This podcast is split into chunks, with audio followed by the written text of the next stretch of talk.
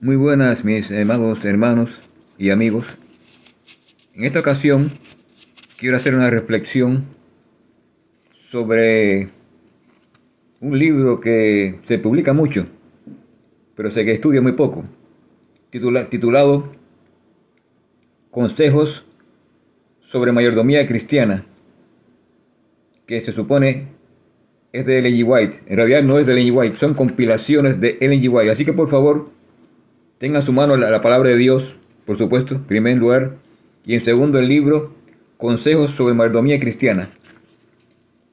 En el prefacio dice, en los libros de circulación hay abundantes instrucciones del Espíritu de Profecía acerca del tema de la mayordomía cristiana.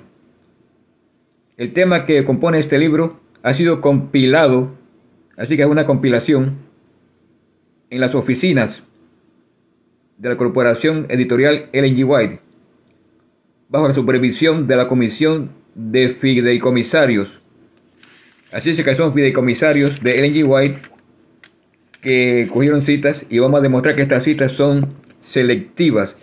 Es decir, ellos no usan todas las citas de Ellen. White, sino las, citas que le conviene para reforzar el concepto de que hay que pagar el diezmo, hay que pagar, como ellos llaman, el 10%, entendiendo que el 10% es de cada 100, la base 10, base 100, yo tengo que sacar 10%. De cada dólar, tengo que poner aparte la décima parte que es 10 centavos. Pero vamos a demostrar que eso es antibíblico y que está basado más bien en un dogma y no tiene base bíblica. Así que vamos a primero a explicar lo que es el dogma para entrar en el, libro. Dogma, según el pastor Herbert, adventista Herbert Douglas, en su libro Bifurcación, él dice que la conferencia general es el magisterio. Vamos a aclarar esto. Si vamos al libro de Lady White, Conflicto de los Siglos, capítulo 38, Ahí en la página 654, ella habla, así que por favor búsquenlo allí. Lo que tengan el libro, lo que no lo tengan, por favor búsquenlo, porque es importante lo que vamos a, decir. Para que, que vean que no son mis palabras. Allí Ellen G. White dice que la iglesia romana reserva al clero el derecho de interpretar las sagradas, las sagradas escrituras, las santas escrituras, y, sobre pretexto de que solo los eclesiásticos son competentes para explicar la palabra de Dios, priva de ella al pueblo. Aun cuando la reforma hizo la escritura accesible a todos, este mismo principio, sustentado por Roma, es el que hoy impide a miles y miles en las iglesias protestantes, yo diría en la iglesia adventista, que las estudien por sí mismas. Se les enseña a aceptar sus doctrinas tal cual las interpreta la iglesia. Y hay miles y millones de personas adventistas que no admiten nada, por evidente que sea su revelación en las Sagradas Escrituras, si resulta en oposición con su credo o con las enseñanzas adoptadas por sus respectivas iglesias. Así que ya definimos acá, vamos a ver Catecismo Romano. Acá tengo aquí qué cosa es el dogma y cosa del magisterio. Porque como dijimos, el pastor Douglas dice que la iglesia es adventista, la conferencia es el magisterio. Acá en el Catecismo de la Iglesia Católica, en el artículo 88, 85, habla del magisterio.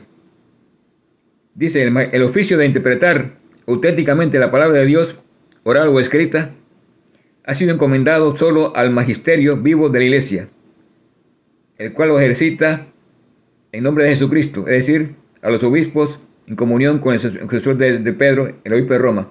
En este caso, vamos a decir, en consulta con el presidente de la conferencia general y el comité ejecutivo y los teólogos que han compuesto ese o que constituyen el magisterio, son los que definen las cosas que, que se oponen al pueblo. El magisterio, dice acá en la página 86, artículo 86 del Catecismo de la Iglesia Católica, el magisterio no está por encima de la palabra de Dios, sino a su servicio, Eso es falso. Así que el magisterio está por encima de la palabra de Dios, aunque dicen que no. Para enseñar solamente, la, para enseñar solamente lo transmitido por mandato divino. El magisterio de la iglesia ejerce plenamente la autoridad que tiene de Cristo cuando define dogmas, es decir, cuando propone de una forma que obliga al pueblo cristiano a una adhesión irrevocable de fe. Así que vemos que el magisterio obliga, aquí lo dice claramente, obliga al pueblo de Dios a aceptar el dogma. Cuando propone que obliga al pueblo cristiano a una adhesión irrevocable de fe, verdades contenidas en la palabra o verdades que tienen con esta un vínculo necesario. Así que ya definimos lo que es magisterio, un grupo de personas, en este caso los teólogos, que son autorizados para interpretar la Biblia y son los que imponen el dogma. Hay varios dogmas, entre ellos el dogma, ya analizamos el dogma de 1893, que ya no quiero ahondar sobre eso, pero son varios dogmas, y ahora tenemos aquí el dogma de que el diezmo es el 10%, es un dogma. Así que hecha esta introducción, quiero enfocarme en el libro Consejos sobre Mayordomía Cristiana, compilación de trozos de los escritos de Ellen G. White, que habla de diversos puntos como la obligación de dar el diezmo, como también habla de una sección de los pobres, vamos a mencionar acá, habla de la cita, ah, menciona acá a los pobres y vamos a usar citas de Ellen G. White que no están acá, pero que ella habla de los pobres, aunque este libro Consejos sobre, consejos sobre mayordomía cristiana, habla un poquito solamente de los pobres, pero no llega a definir qué es la obligación de la iglesia con respecto a los pobres. Así que, por ejemplo, vayan conmigo al libro Consejos sobre mayordomía cristiana, página 6, el prefacio. Dice, el Señor requiere ciertas cosas de nosotros a fin de hacer ciertas cosas por nosotros. Que después a ellos lo abundan un poco más. Y que muchos suponen o especulan que es el 10%. Es decir, de cada 100 dólares, yo tengo que dar 10. De 550, así sucesivamente. El cumplimiento de estas cosas requeridas en armonía con la voluntad divina eleva el asunto de la mordomía cristiana a un elevado plano espiritual Dice aquí claramente en la página 6, el Señor no es exigente. Ya tenemos, ya el primer punto. ¿De dónde, dónde saca esa cita? Vaya conmigo a Testimonio para Iglesia número 3. Testimonio para Iglesia número 3. Página 451. Allí vamos a analizar varias citas de de igual de esta sección que se llama benevolencia sistemática. Dice allí claramente en la página 451 que nuestro Dios no es un supervisor exigente. Ya tenemos el primer punto ahí. Y no, y no le pide a un hombre pobre que dé a la causa recursos que pertenecen a su familia y que debieran usarse para vivir cómodamente y por encima de las necesidades apremiantes. Así que claramente aquí tenemos un concepto que se, que se rompe y que dice no hay que dar. En primer lugar vamos a puntualizar muchas cosas. Como yo presento en mi video titulado Reflexión sobre el diezmo, el diezmo en ninguna parte de la Biblia dice que es el 10%. Es decir, cuando decimos 10% es de bases 100. Y yo demuestro claramente que el 10% no era conocido por los hebreos, que el 10%, la palabra 10 viene del hebreo eser, que en la numeración es 10, eser o azar. En este caso es eser. Eser, maaser, que como se usa en el libro de Malaquías, maaser y eser, como el libro de Levíticos. Busquen Levíticos capítulo 26, 7 y verso 32, por favor. Cada cita que yo dé, por favor, analícenla, estudienla con la Biblia en la mano para comprobar si estoy equivocado o no. Así que yo voy a usar la palabra de Dios y el hebreo bíblico y otros libros que tengo que contribuyen a aclarar varios conceptos. Dice Levítico 27, 32, y toda décima, a raíz de ser, no dice 100, sino toda décima, es ser, de vacas o de ovejas, de todo lo que pasa bajo la vara, la décima es, será consagrada a Jehová. Es decir, que ellos contaban 10. Y esa 10 era consagrada a Jehová. Era apartada.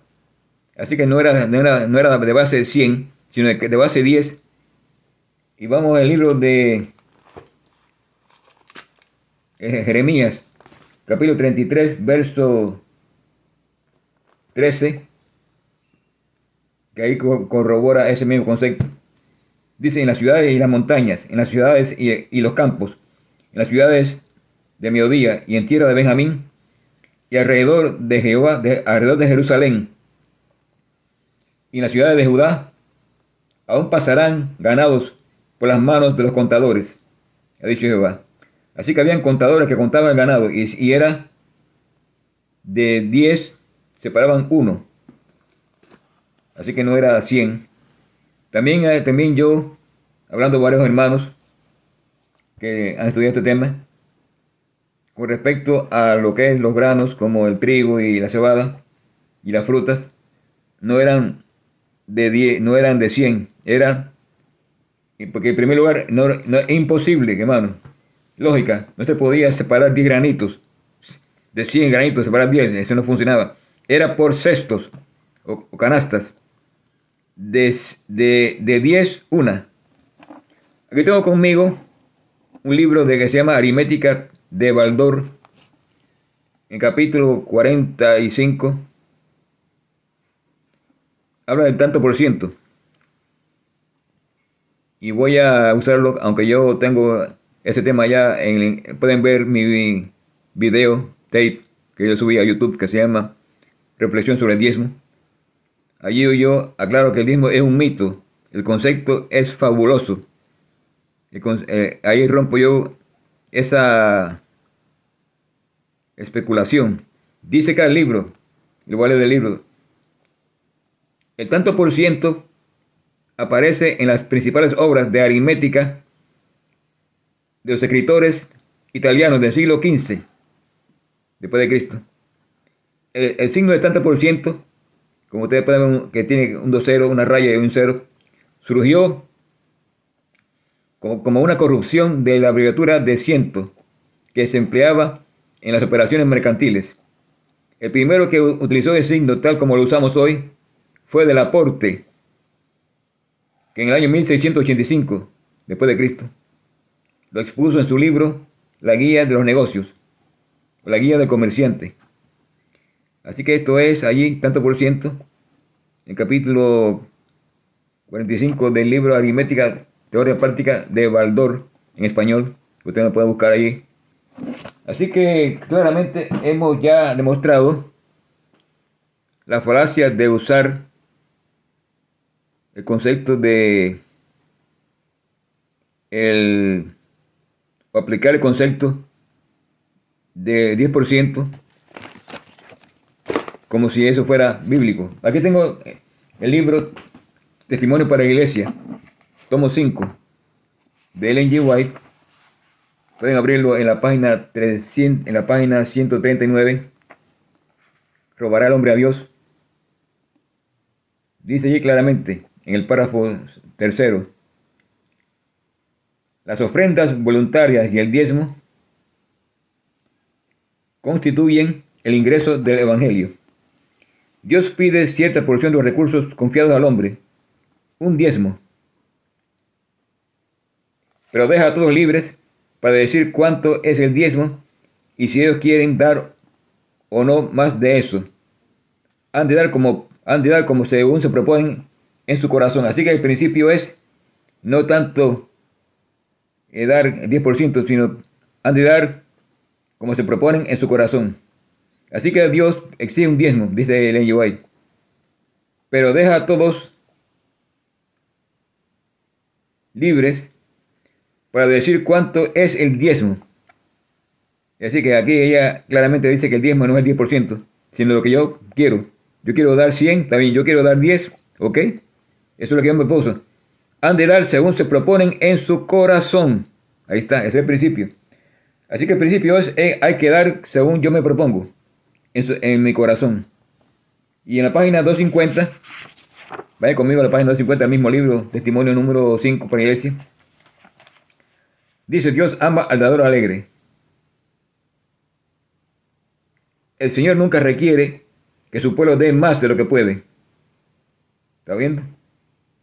El Señor nunca pide más o nunca requiere que el pueblo dé más de lo que puede.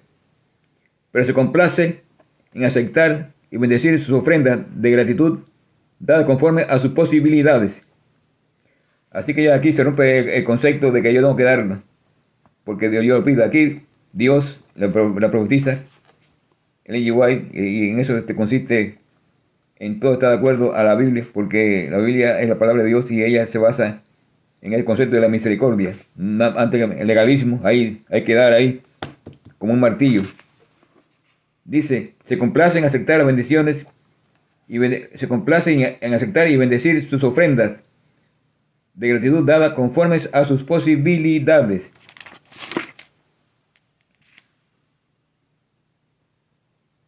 Y aquí tiene en, la página, en, otra página, habla de, de, los pobres. En la página, por ejemplo, en la página 140, léala conmigo, dice, en toda iglesia debe establecerse un fondo para los pobres. Ahí tiene. Ahí tiene. Eso no existe. Así que ella aquí marca un principio que, por cierto, eso existía. Yo soy testigo de eso y soy un beneficiario de ese programa. En el sobre de diezmo, allá me estoy refiriendo a la de New York Conference, que existía, ya eso no existe. En el, sobre de diezmo había una sección que dice ofrenda para los pobres.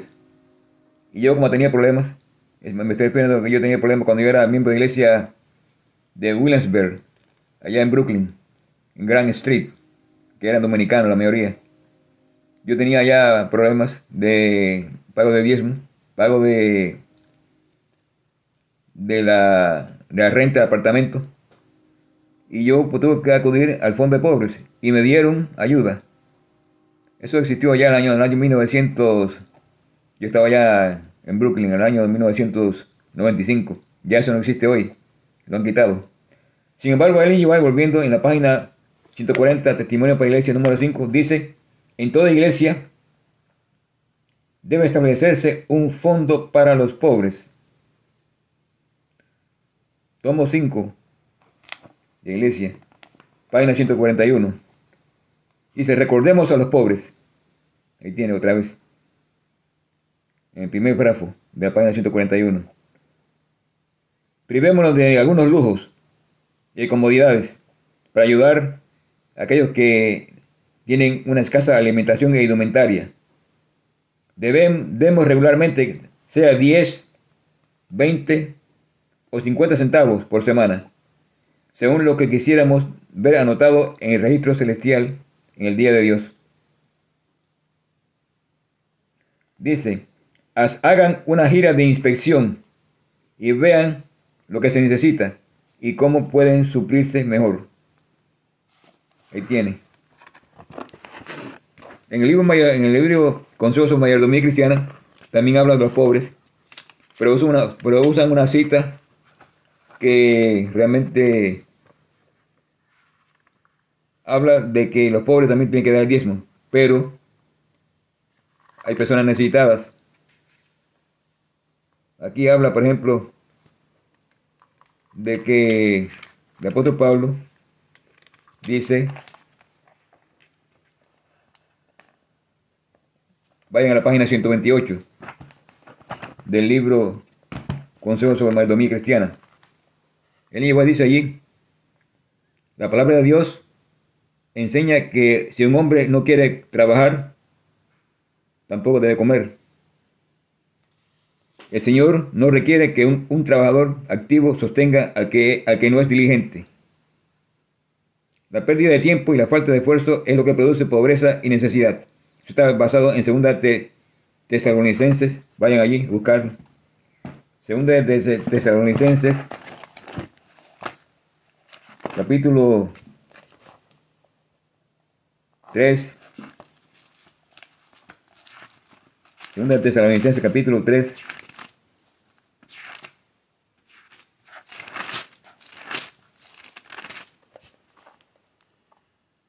verso 7. El apóstol Pablo habla ahí de su ejemplo y vemos que es diferente a, lo que se aplica. El apóstol Pablo ahí dice que él dio su ejemplo. Verso 7. Para que no, eh, dice, no andamos desordenados, ni comimos el pan de ninguno de gratis. Antes, trabajando con, trabajo y fatiga de noche y de día, pues no soy gravoso a nadie Así que el apóstol Pablo trabajaba y basándose en ese concepto, él dice en el verso 10, porque aún estando con vosotros denunciamos esto, que si alguno no quiere trabajar, tampoco coma. Aquí el apóstol Pablo está hablando de personas que podían trabajar, no está hablando de otras personas que, que tenían necesidad de, como los huérfanos y las viudas, que no tenían cómo satisfacer sus necesidades.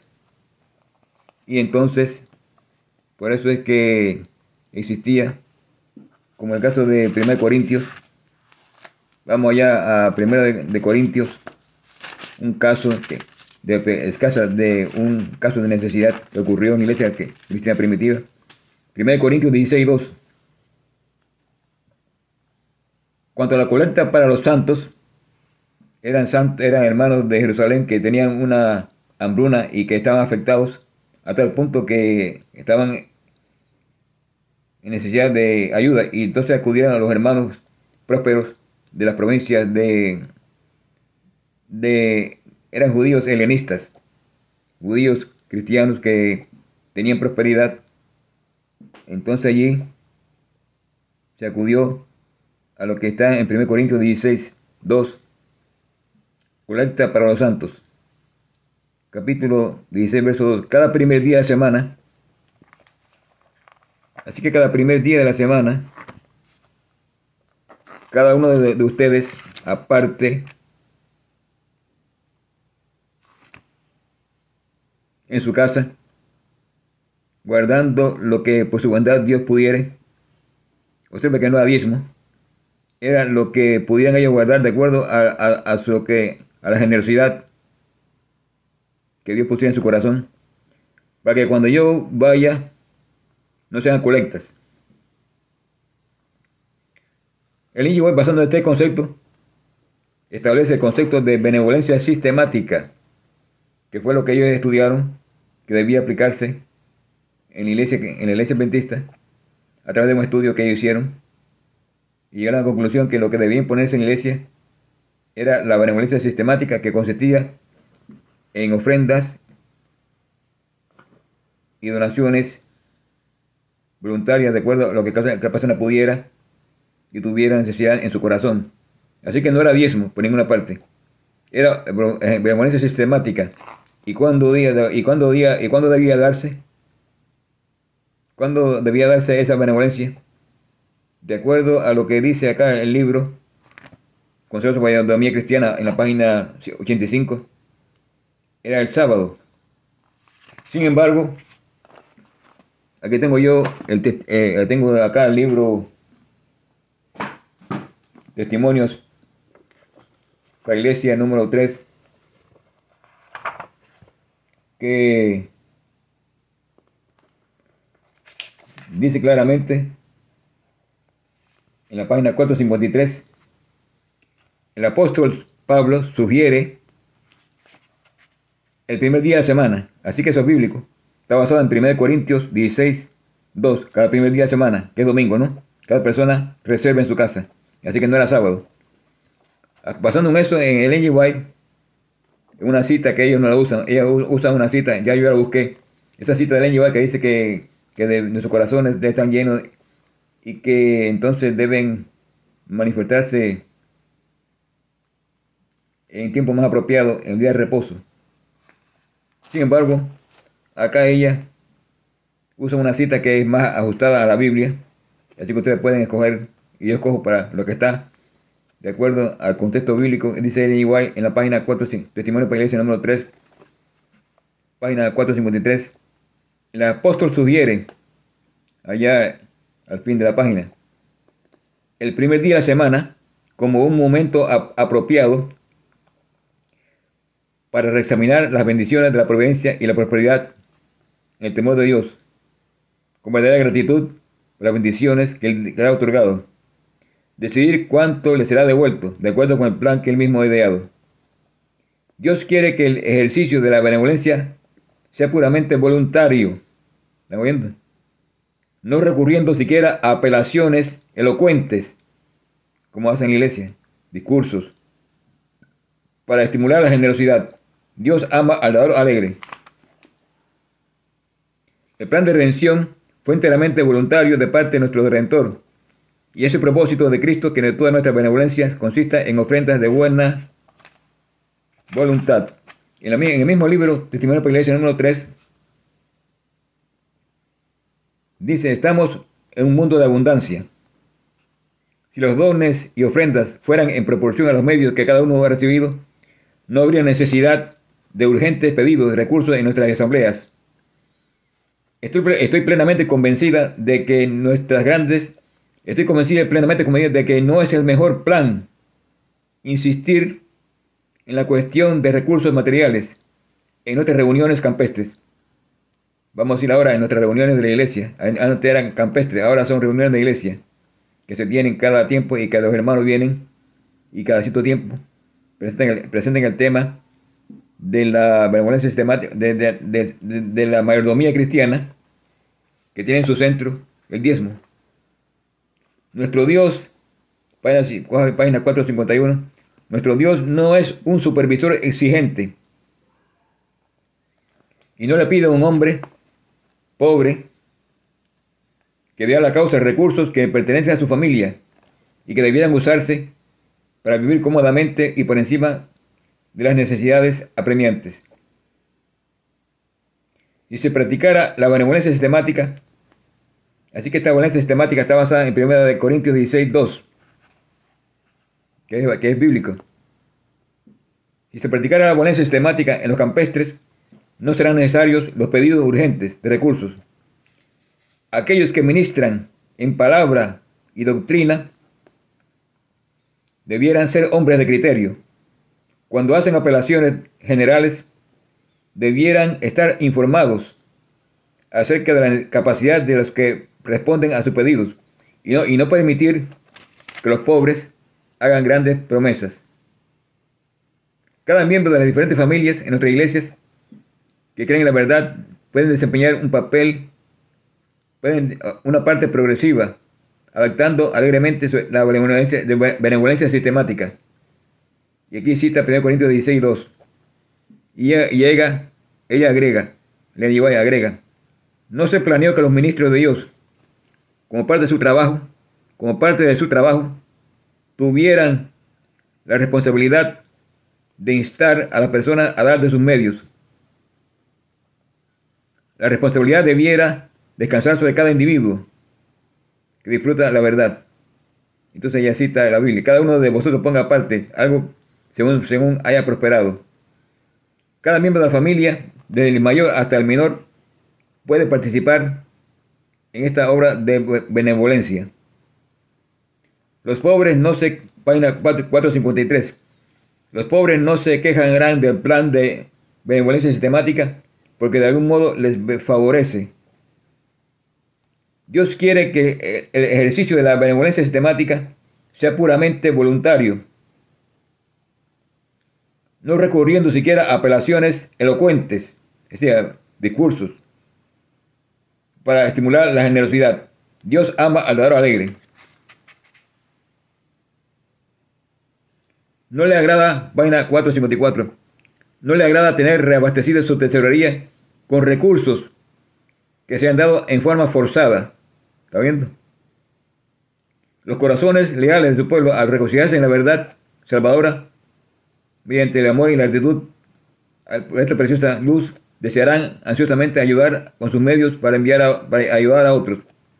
La mejor manera por la cual expresamos nuestro amor a Dios es dando ofrendas para traer almas al conocimiento de la verdad. El plan de redención fue enteramente voluntario de parte de nuestro Redentor. Y es el propósito de Cristo que toda nuestra benevolencia consista en ofrendas de buena voluntad. En, otra parte del libro, en otra parte del libro, porque el libro es extenso, la, autora se refiere en la página 75 del Consejo sobre Rey, sobre Mardomía Cristiana, página 75, habla de la experiencia del apóstol Pablo.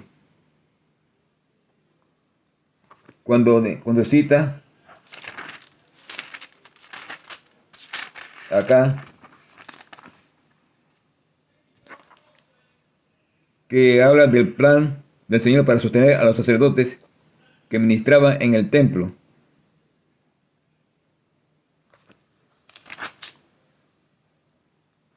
Primero Corintios, capítulo 9. Cuando dice, no sabéis los que trabajan en el templo, como en el santuario, y los que sirven del altar, del altar participan. Así también ordenó el Señor a los que anuncian el Evangelio, que viven del Evangelio. Entonces muchas personas interpretan esto que es el diezmo. Aquí en una parte dice eso. Habla de los sacerdotes. Eso es la ley ritual que está en el libro de, de número 16, que habla del diezmo para los levitas y los sacerdotes de las carnes que se llevaban al templo y que se sacrificaban en el altar, eran para ellos. Y los, y los levitas también y que los levitas debían de llevar el diezmo del diezmo.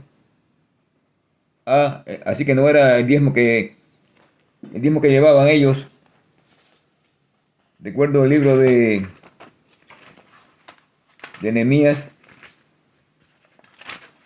Pueden buscar el libro de Nehemías capítulo 10 verso 38 37 los levitas recibirían las décimas nuestras labores en todas las ciudades. Ahí tienen. Ya yo hablé sobre eso. Así que claramente el diezmo se llevaba donde, a donde vivían los levitas. Porque el diezmo es para, para quién? El tribu de Leví, que no tenía heredad. Y por tanto su heredad era Cristo. Y ellos recibían el diezmo por heredad. ¿Y a dónde lo recibían? Nehemías 10, 38. Y que estaría ahí el sacerdote hijo de Aarón con los levitas cuando los levitas reciban el diezmo. Y que los levitas llevarían el diezmo del diezmo a la casa de nuestro Dios, a las cámaras del tesoro. Así que los levitas, de acuerdo al verso 37, capítulo 10, verso 37, los levitas recibían el diezmo, que era azar, décima, en sus a donde vivían ellos, en, sus comunidades o villas, donde vivían, ahí recibían el diezmo. Y luego, verso 38, de ese diezmo ellos llevaban el diezmo del diezmo, la casa de nuestro Dios. ¿Para qué? Porque ellos eh, tenían que ministrar allí los cantores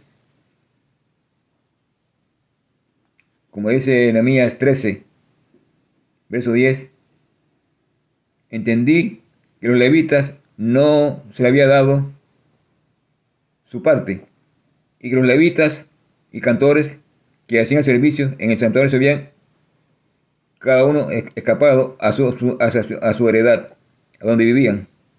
¿Por qué? Porque no tenían su mantenimiento, que era el diezmo para comer. Y como yo demostré en el libro de Lucas, otro mito, en el libro de Lucas, capítulo 1, ahí demuestro que los sacerdotes ah, y los levitas hacían su turno por suerte, de acuerdo a lo que construyó, conformó Josué y también organizó el rey Ezequías, que era por suerte. Y en este caso sacaría de la suerte de Abías, que era una semana, como yo demuestro en Primera de Reyes, pueden buscarlo allá, Segunda de Reyes, capítulo 11, versos 5 9, era de sábado a sábado. Y que entonces había, Zacarías estaba oficiando de acuerdo a su oficio, verso 8. Y en el verso 23 dice que cuando, cuando terminó su día de oficio, se fue a su casa, porque tenía su casa, ahí vivía, ahí recibía el diezmo y tenía todas sus familias, parentela que se beneficiaban del diezmo. Así que el apóstol Pablo, cuando habla, dice claramente que recibió orden del Señor en 1 Corintios 10, 1 Corintios 9. Vamos a buscar ahí, por favor. 1 Corintios capítulo 9. Dice, así también el Señor ordenó a los que anuncian el Evangelio que viven del Evangelio. Entonces muchos suponen erróneamente que es el diezmo. Aquí tengo yo como contexto Mateo 10:10. 10. Así que vamos a Mateo 10:10, 10, por favor, para comprobar qué es lo que el Señor ordenó. Y Mateo 10:10, 10, allí Cristo dice,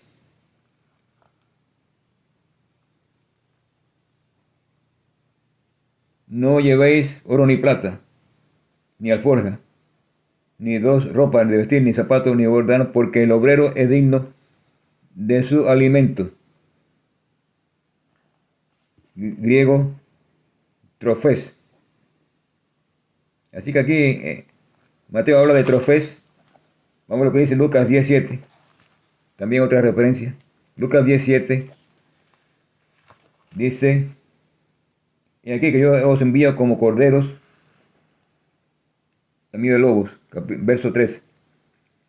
Así que yo iba, así que Cristo lo envió a los discípulos como corderos en medio de lobos. ¿Quiénes eran los lobos? Los judíos, legalistas. Eso iba, ellos iban a dar el diezmo. Ese judío legalista iba a dar el diezmo. Para nada. ¿Por qué? Vamos, después lo vamos a aclarar ahí. Dice, no llevarán al fondo no lleven alforja ni bolsa. Y posad en aquella casa, comiendo y bebiendo lo que hubieren. Porque el obrero es digno de su salario. Ellos se para mistón, salario, recompensa.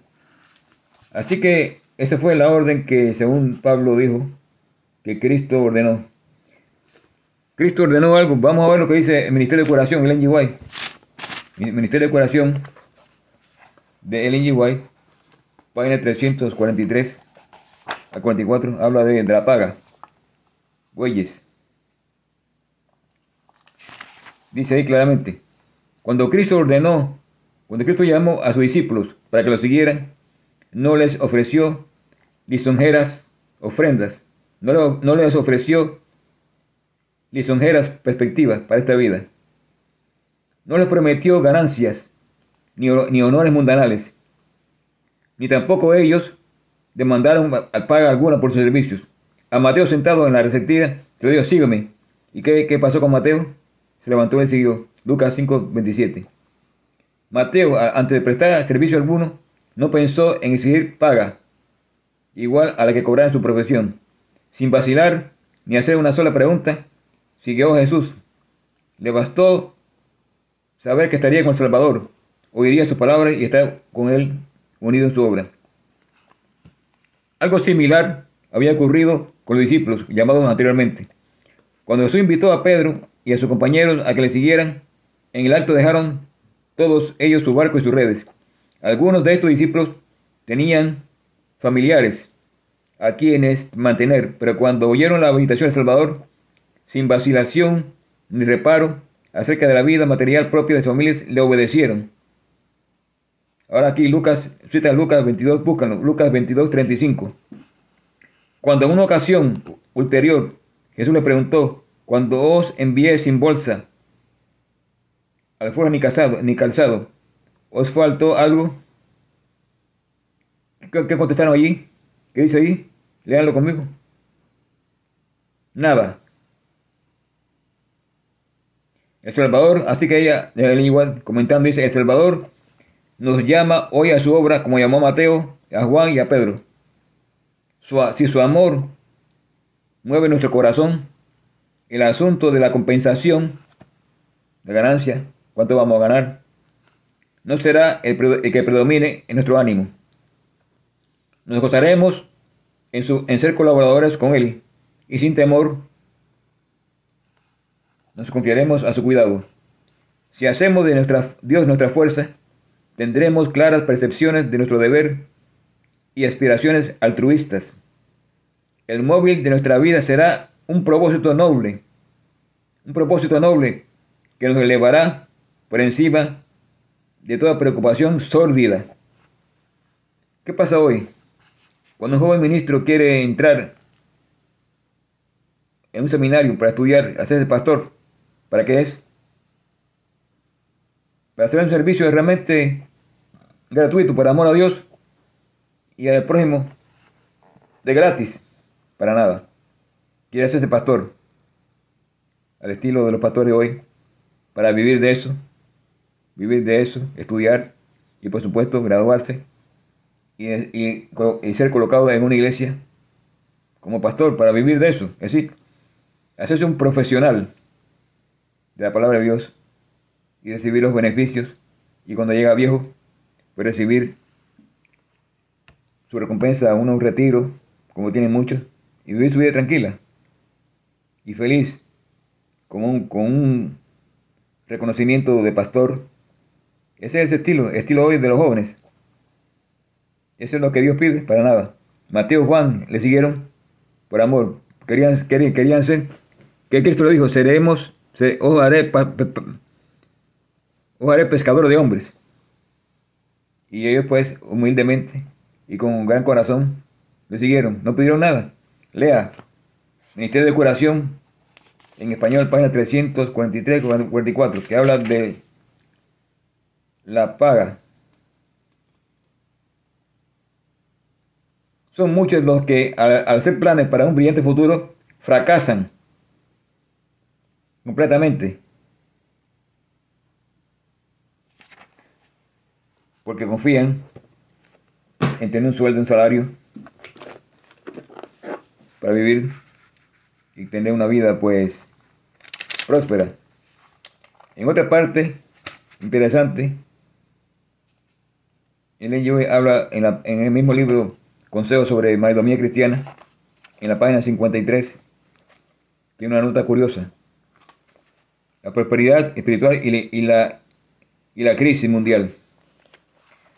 Dice, en el nombre del Señor Jesús, os ruego, hermanos míos, en este momento de crisis mundial, oiga esto, está hablando en el año 1901, oiga esto, cuando había prosperidad en Estados Unidos, Todavía no había llegado a tomar el poder el Banco de la Reserva Federal, Banco Judío de la Reserva Federal que tenemos hoy, que se constituyó en 1913. Así que para esa época había abundancia. Sin embargo, White habla acá de que había crisis. En el nombre del Señor os ruego, hermanos míos, en el momento, en este, en este momento, en este momento de crisis mundial, que acudáis a ayudar al Señor, a ayudarle contra los poderosos. Oiga esto. Ayudarle contra los poderosos. Es decir, contra los poderosos, pues se refiere a los bancos que cuando aquellos todavía no se habían constituido, pero que ella claramente se refiere a los poderosos, los que acumulaban dinero y que explotaban el recurso de los pobres. Así que mis hermanos, acá también en otra parte del libro, habla de los pobres. Vamos a buscar la cita allá, página 41.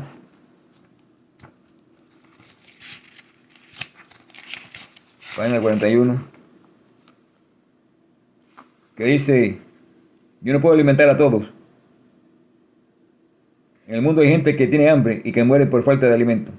Pueden decir, yo no puedo alimentar a todos.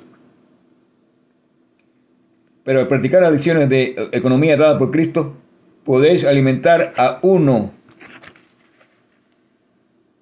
Y usa Juan 6:12. Recoged los pedazos que sobraron, para que no se pierda nada. Estas palabras fueron pronunciadas por aquel cuyo poder obró un milagro para satisfacer las necesidades de la multitud hambrienta. Ah, también está ahí en la página, estoy hablando acá, estoy usando el índice alfabético que usa acá la guía de, de los pobres.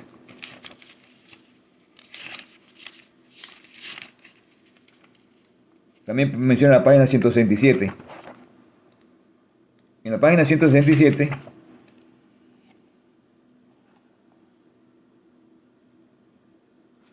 dice, siempre tendréis a los pobres con nosotros y cuando queráis les podréis hacer bien. Marcos 14, 17.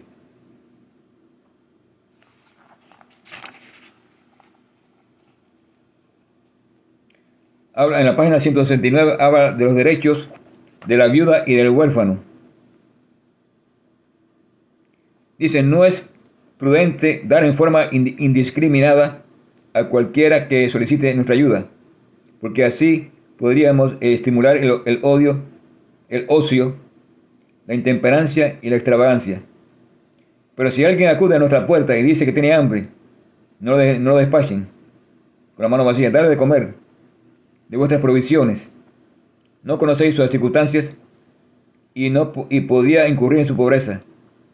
Pero entre las personas cuyas necesidades exigen nuestro interés, la viuda y el huérfano tienen derecho en forma más definida a nuestra tierna consideración y cuidado. Aquí cita Santiago 1.27, que dice que la religión pura y sin mácula delante de Dios, el Padre, es esta, visitar a los huérfanos y las viudas en sus tribulaciones y guardarse sin mancha de ¿De qué? Del mundo. De acuerdo a Santiago 97. Y ella continúa también acá. Continúa la cita. Hablando de otros aspectos. De, de los pobres.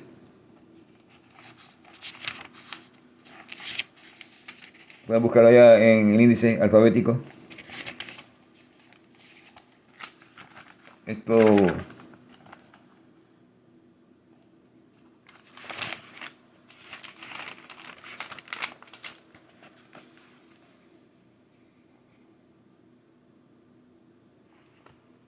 Entonces ya analizamos varios aspectos del libro que os insto a que lo reconsideremos.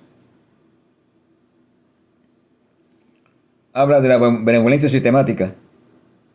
La providencia de Dios organizó todo el plan de la benevolencia sistemática para beneficio del hombre. Su providencia nunca se paraliza.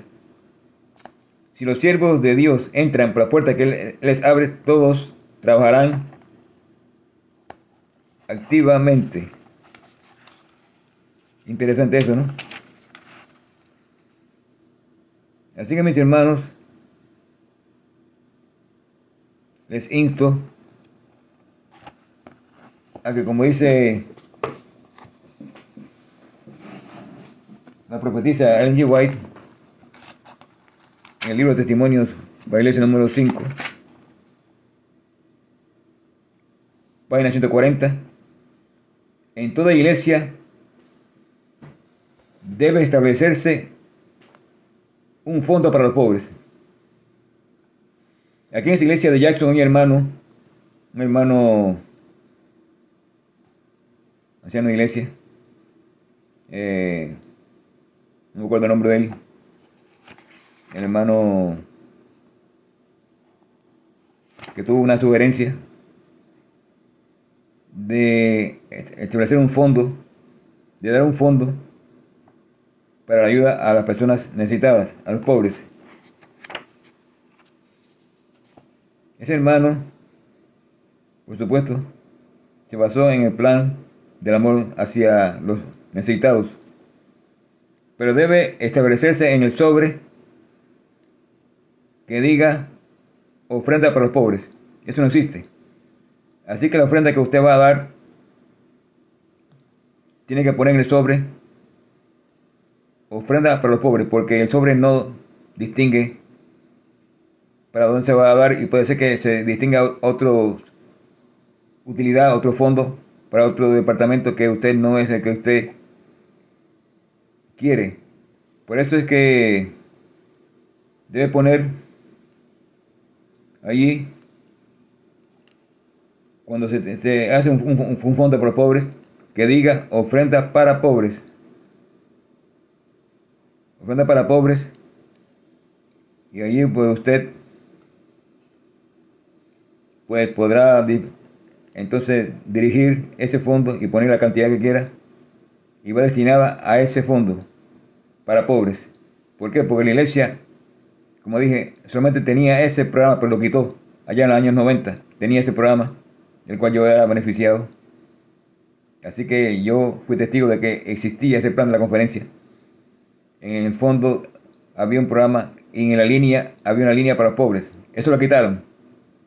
Por razones que yo no quiero especular, pero me, temo que es debido a que personas ya disfrutan de lo que le llama welfare o seguro social o tienen ayuda de otras formas y por tanto deben ir ahí, lo cual no es justo porque hay muchas personas que no tienen beneficios sociales, no tienen derecho a recibir ayuda de gobierno, con muchos hermanos indocumentados que son adventistas y deben recibir por tanto una asistencia de la iglesia en caso de personas como que tienen familias con niños y personas que se demuestran positivamente que están necesitados positivamente de una ayuda, que son huérfanos, viudas,